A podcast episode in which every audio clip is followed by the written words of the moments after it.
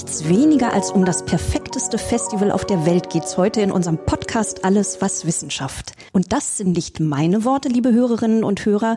Ich bin übrigens Heike Muss sondern das sind die Worte eines der größten Pianisten unserer Zeit, die Worte von Marc-André Amelin. Wir hören heute ganz viel Klaviermusik im Podcast und sprechen natürlich auch darüber. Vor allem aber sprechen wir über die Raritäten der Klaviermusik. Ein ganz besonderes Festival, das seit über 30 Jahren im Schloss vor Husum im schönen Nordfriesland beheimatet ist. Was dieses Festival so einzigartig macht, darüber spreche ich mit seinem Erfinder und künstlerischen Leiter der Raritäten, mit Peter Frontjan. Herzlich willkommen, Herr Frontjan. Danke für die Einladung. Die brennendste Frage gleich vorneweg. Wann findet das nächste Festival statt? Letztes Jahr musste es ja leider wegen Corona abgesagt werden.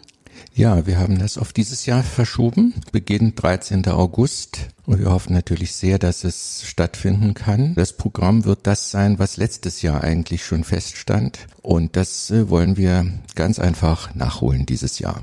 Als Sie 1987 das Festival gegründet haben, kannten Sie den Konzertbetrieb als Pianist ja schon bestens. Woher kam denn der Impuls, nun ein Festival der anderen Art zu gründen? Ja, ich habe mir das Ganze mal eine ganze Weile angeschaut, wie das Musikleben so läuft. Und dann habe ich festgestellt, dass nur ein ganz geringer Teil des Repertoires in den Konzertsälen zur Aufführung kommt. Und da war ein Missverhältnis. Und dieses Missverhältnis hat mich mehr und mehr gestört. Und ich habe gedacht, ja, irgendetwas könnte man dagegen unternehmen. Und als ich die Möglichkeit sah, mit diesem etwas abseits gelegenen Ort Husum das zu verwirklichen, habe ich das dann dem Kulturausschuss dort des Kreises Nordfriesland äh, vorgeschlagen und äh, irgendwie muss ich vertrauenerweckend gewirkt haben. Und das ein Jahr, nachdem das Schleswig-Holstein-Festival Furore gemacht hatte, gerade begonnen hatte 1986. Aber nachdem ich mir die äh, Programmausrichtung des äh, Schleswig-Holstein-Festivals angeschaut hatte, das ja ganz anders gelagert ist, habe ich gedacht, das äh, berührt sich eigentlich gar nicht, obwohl es beides auf dem Gebiet der klassischen Musik ist. Und so war das erste, der erste Jahrgang 1987. Man kann das eigentlich so zusammenfassen, ausschließlich Klaviermusik und ausschließlich mehr oder weniger Stücke, die selten gespielt werden. Ja, und zwar dieser Name Rarität in der Klaviermusik. Das ist ein riesengroßer Rahmen trotzdem.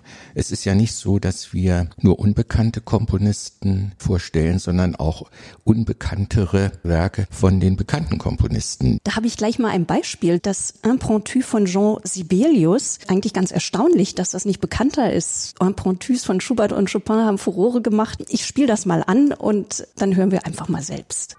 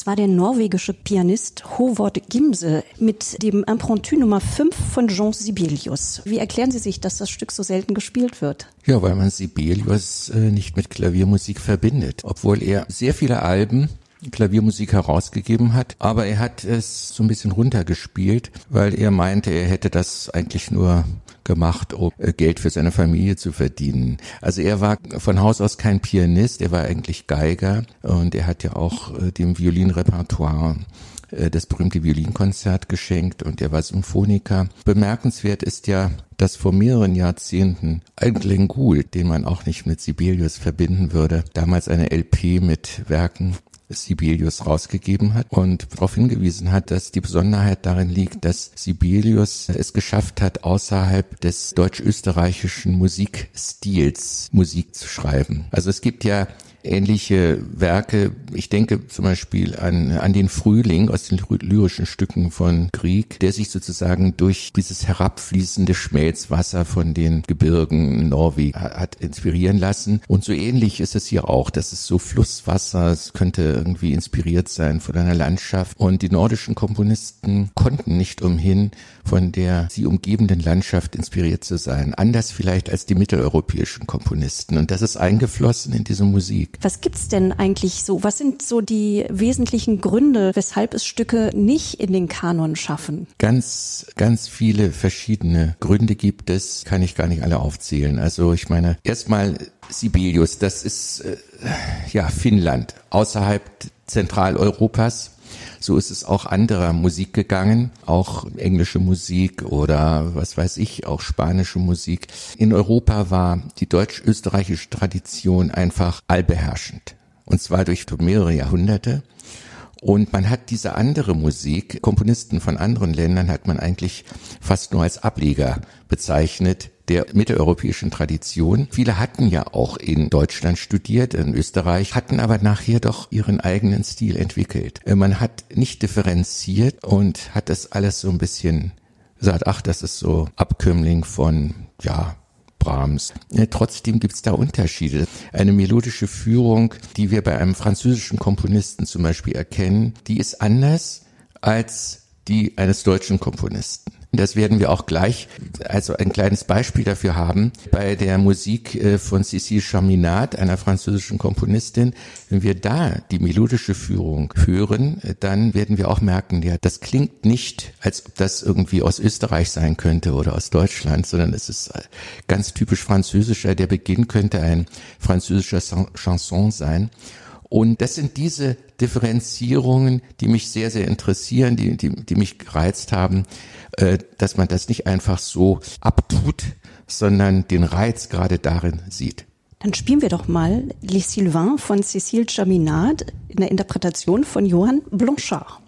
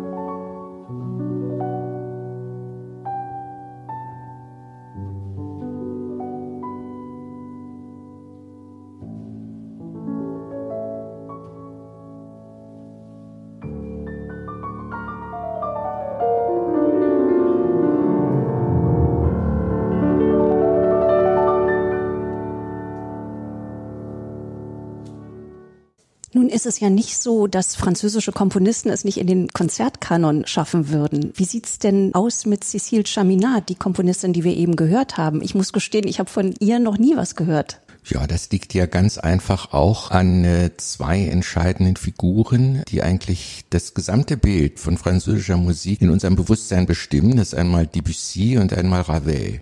Und alles, was davor war, wird fast nicht bemerkt. Man äh, tut vielen französischen Komponisten Unrecht, weil man sie zu wenig spielt. Und dagegen wollte ich auch angehen. Und das hier, was wir jetzt gehört haben, ist nur ein Beispiel.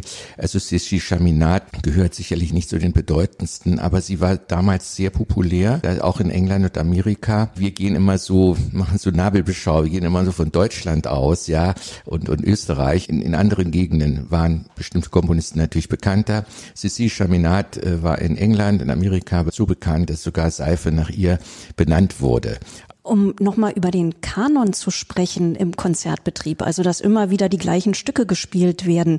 Sowas entsteht doch nicht erst im Konzertsaal oder im Tonstudio. Das beginnt wahrscheinlich schon früher. Ich meine, Sie haben es ja selbst erlebt. Sie haben in Berlin an der Hochschule der Künste bei Gerhard Puchelt studiert. Vermutlich wurde Ihnen das schon vermittelt im Studium. Also das Gute war, dass Gerhard Puchelt ebenfalls ein Faible dafür hatte, unbekanntere Musik zu spielen. Er hat sich sehr für die Komponisten äh, der deutschen, ja, ich will nicht sagen Kleinmeister, aber die, die Komponisten zwischen Schumann und Brahms wie Theodor Kirchner, Woldemar Bargiel und Steffen Heller. Er hat äh, sich für diese Komponisten eingesetzt in Rundfunkaufnahmen. Er hat auch ein Buch geschrieben über äh, diese Zeit und die Musik, so dass und er war, da, wenn ich Sie kurz ja? unterbrechen darf, er war übrigens ein Schüler von Eduard Erdmann, ja, über den wir ja genau. unseren vorletzten Podcast gemacht ja, haben. Genau.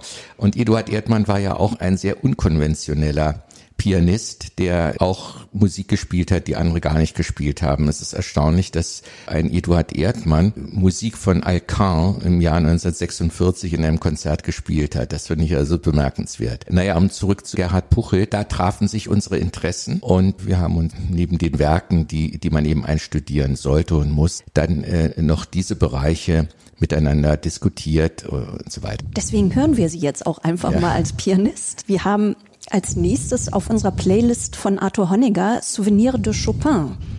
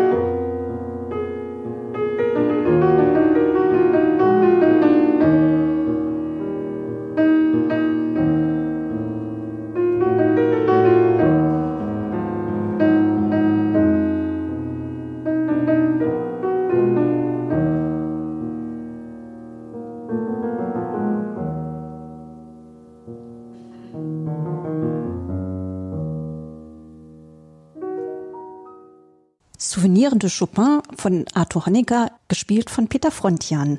Herr Frontian, es gibt zu jedem Festivaljahr eine CD. Sie kuratieren das sozusagen, die Kompilation, was raufkommt und was nicht. Das sind mittlerweile 33 CDs und macht ein wahnsinniges Vergnügen. Und man lernt eben wirklich wahnsinnig viel auch über Musikgeschichte. Herr Frontian, Die Raritäten sind ja auch für ein anderes Phänomen berühmt, berüchtigt, weil dort nämlich immer wieder Stücke zur Aufführung kommen, die als unspielbar gelten, weil sie technisch einfach so kompliziert sind, dass es kaum Pianisten gibt, die diese Technik bewältigen können.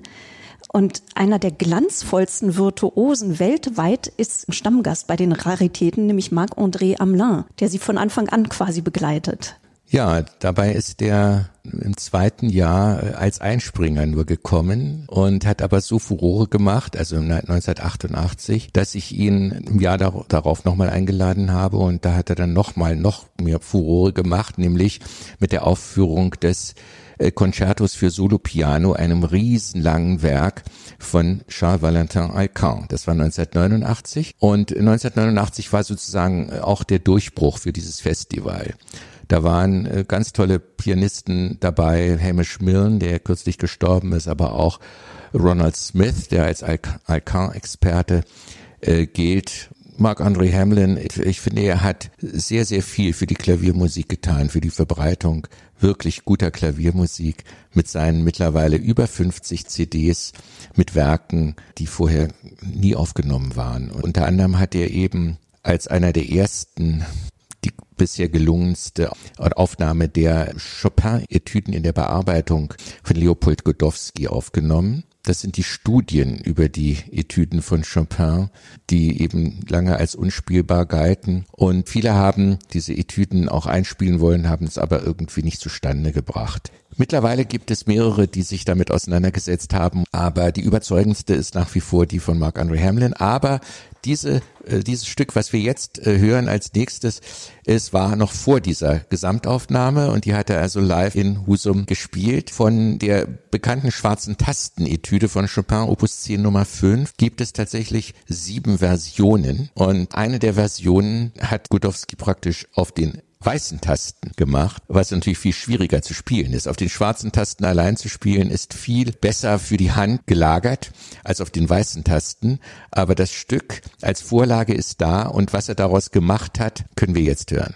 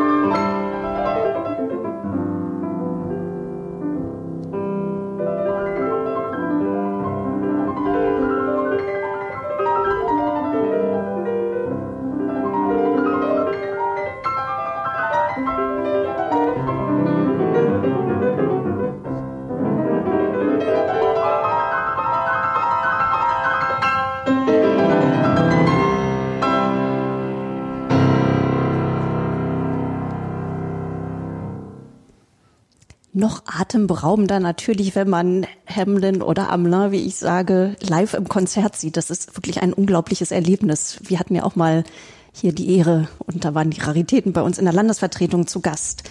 Tatsächlich, das muss ich jetzt mal doof dazwischen fragen, das waren alles nur weiße Tasten? Ja. Jedenfalls in der rechten Hand. Ach so. ja. Ein anderer, auch komplett oder ich weiß nicht, komplett äh, vergessener, auf jeden Fall in Deutschland sehr vergessener ja. Komponist ist ja Florent Schmidt. Sie haben mir im Vorgespräch gesagt, dass man seine Ombre, aus denen wir gleich das erste Stück hören werden, vergleichen könnte mit dem sehr berühmten Gaspard de la Nuit von Ravel, der rauf und runter gespielt wird. Ja. Warum ist das bei Ombre dann zum Beispiel wieder anders gelaufen? Hm, ganz klar, weil Florent Schmidt als Name eben unbekannt ist und dieses Stück gehört auch zu den schwersten Werken der Klavierliteratur, ist fast durchgehend auf drei Systemen notiert und ja, es ist äh, eine wie so eine Weiterführung des Ravelschen Stils, aber faszinierend. Und ich wünschte mir, ich hätte also ein, ein, einen bescheidenen Wunsch als Kenner auf 100 Aufführungen von Gaspard de la Nuit mögen doch bitte fünf Aufführungen kommen, da wäre ich schon zufrieden. Von äh, Florent Schmidts Ombre, was äh, musikalisch auch ein bedeutendes Stück ist. Hat das eventuell dieses Vergessen auch was mit seiner politischen Orientierung zu tun. Ich habe auf Wikipedia gelesen, dass er ja ein schlimmer Antisemit und überzeugter Nazi war. Also ja, er hat ja. offenbar bei einem Konzert in der Salle Pleyel in Paris ist er aufgesprungen 1933, mhm. als Kurt Weil gespielt wurde mhm. und äh, also hat irgendwie Heil Hitler oder wie Hitler ja. gerufen. Weil, hat man sich damit noch auseinandergesetzt in Frankreich dann nach dem Krieg? Mm, ja, das weiß ich nicht. Das ist, ich weiß, äh, dass es eine Schule mit seinem Namen gegeben hat in der Peripherie von Paris. Und da hat man die Schule umbenannt in Alexandre Dumas Schule aufgrund dessen, dass dieses Vorkommnis nochmal publik wurde äh, Anfang der 90er Jahre.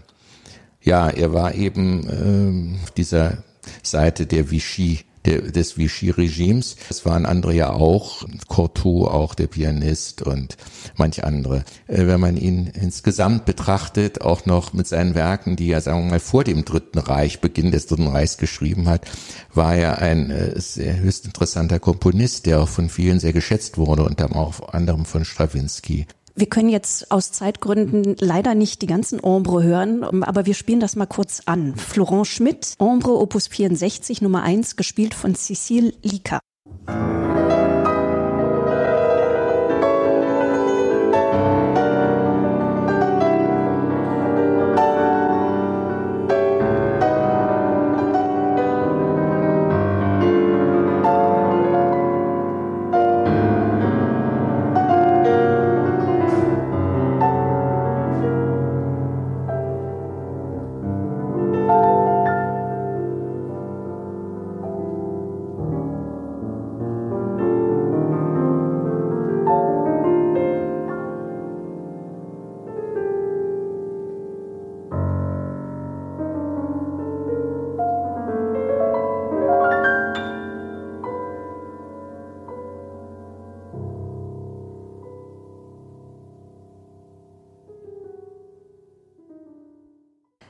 Als nächstes steht auf unserer Playlist der Engländer Cyril Scott, der nicht nur Komponist, sondern auch Schriftsteller, Dichter und Okkultist war. Er schrieb über 20 Bücher und hat sich unter anderem mit alternativer Medizin beschäftigt. Er empfiehlt uns zum Beispiel besonders viel Apfelessig und Zuckerrohrsirup zu uns zu nehmen. Deswegen haben wir ihn aber nicht auf die Playlist gesetzt, sondern er war ein Komponist hochgelobt von Debussy. Ja, da kann, muss man auch wieder neu auf das Werk schauen und die besten Dinge sich herauspicken. Zum Beispiel in diesem Jahr wird ein Pianist eine Sonate von ihm spielen, die erste Sonate. Ist auch ein großes Werk. Während dieses, was wir jetzt hören werden, Lotusland, das war einst ein sehr bekanntes Werk, was stilistisch durch die Exotismen, die da zum Ausdruck kommen, an Debussy erinnert, aber dieses Stück ist 1905 geschrieben und Debussy hat ähnliches vielleicht 1915 geschrieben. Also äh, Leute, die nicht genau Bescheid wissen, die denken, der Scott ist von Debussy beeinflusst, aber es kann auch umgekehrt gewesen sein. Interessant. Wir hören Cyril Scott, Lotusland Opus 47 Nummer 1, gespielt von der US-amerikanischen Konzertpianistin Donna Amato.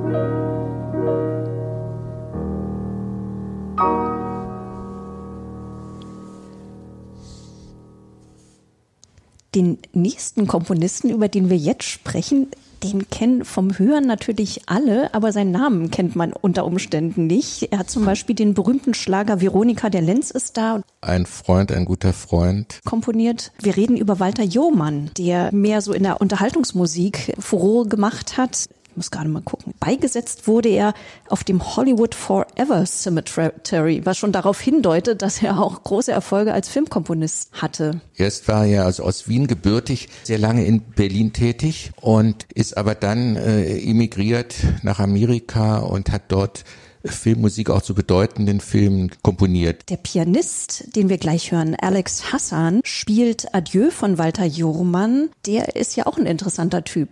Ja, der ist Spezialist für ein Genre, was man Novelty Piano Music nennt. Und ja, das ist aufgeschriebene Musik, aber äh, im Grunde vom Jazz inspirierte Musik. Das, was später auch äh, in anderer Hinsicht äh, der Russe Nikolai Kapustin gemacht hat, der hat ja auch Jazz-inspirierte Werke geschrieben. Aber hier ist es wirklich im Genre der 20er, 30er Jahre und äh, dieser Alex Hassan äh, ist da ein, einer der besten auf diesem Gebiet. Das ist interessant, dieses Stück mal zu hören von Walter Jurmann. Ja, dann hören wir jetzt Adieu von Walter Jurmann, gespielt von Alex Hassan.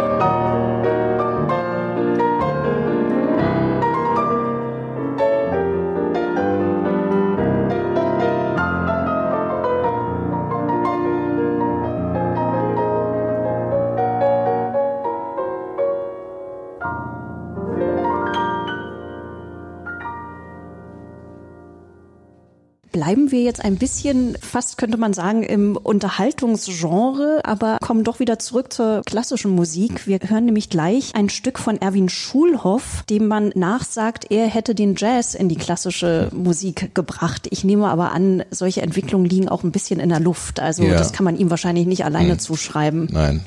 das kann man nicht. Heute ist übrigens der Welttag des Jazz, 30. April. Aha. Also passt ein bisschen das nächste Stück. Wir hören aus den fünf Jazz-Etüden die Nummer vier, ein Tango von Erwin Schulhoff, gespielt von Rainer M. Klaas.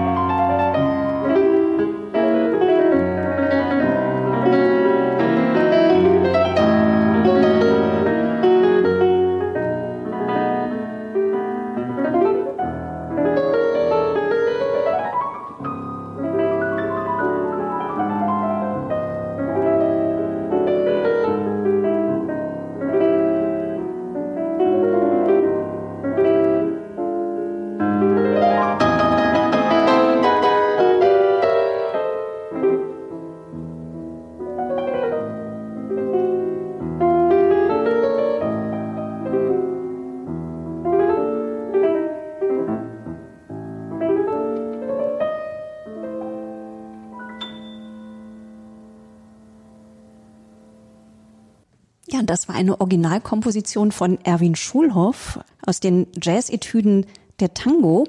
Wir bleiben beim Tango, wechseln aber doch noch mal komplett das Genre und kommen jetzt wieder zum großen Thema der Bearbeitung. Das ist ja auch so ein wesentliches Element der Raritäten. Ja, ich habe versucht, äh, im Laufe der Zeit anhand vieler gelungener Beispiele das Genre der Klaviertranskriptionen eine Ehrenrettung zu verschaffen.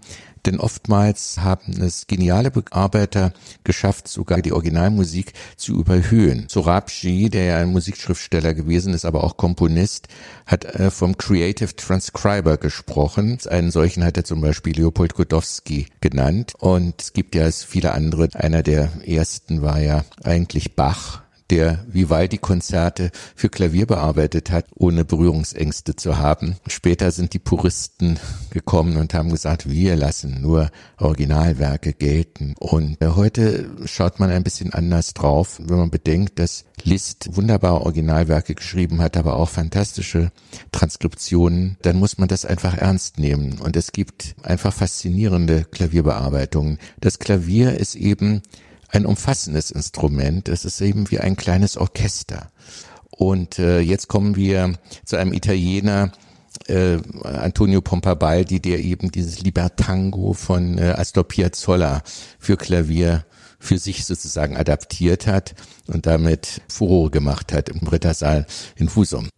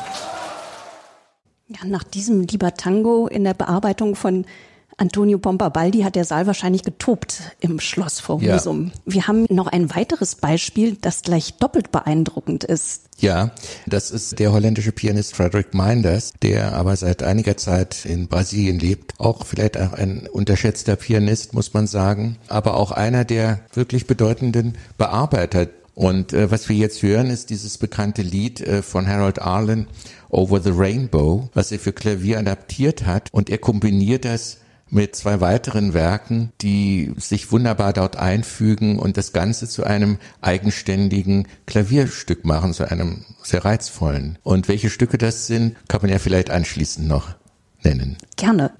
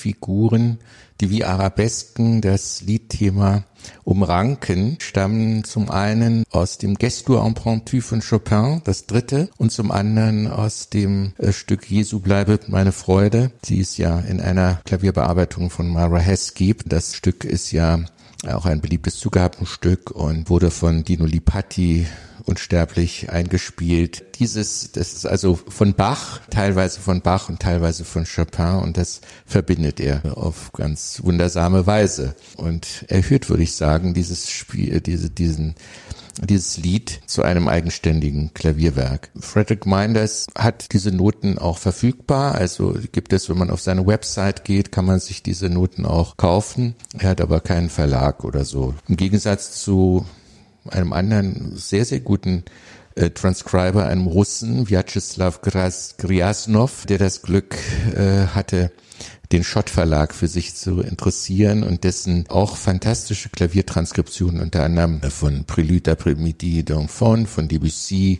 und von der Italian Polka von Rachmaninov, die er hervorragend bearbeitet hat, es ist beim Schott Verlag rausgekommen. Also es gibt, wie gesagt, immer mal wieder solche Creative Transcribers, auf die man aufmerksam sein sollte, neben den Originalkomponisten. Interessant. Das waren jetzt also die Tipps für die Zuhörerinnen und Zuhörer, denen es jetzt schon ja. in den Fingern juckt, auch mal Bearbeitung zu spielen. Und für alle, die bis hierhin Spaß an der Musik hatten, möchte ich natürlich auch die Website Faszination Klavierwelten empfehlen. Auch ein Projekt der Raritäten, Herr Frontian. Und da kann man alles hören. Ja. Aber natürlich nicht nur da. Zum Glück haben wir auch die 33 CDs, die Jahr für Jahr nach den Festivals entstanden sind. Herr Frontian, kurz vor Schluss Schluss spiele ich mal ausnahmsweise keine Aufnahme der Raritäten. Ein Moment bitte.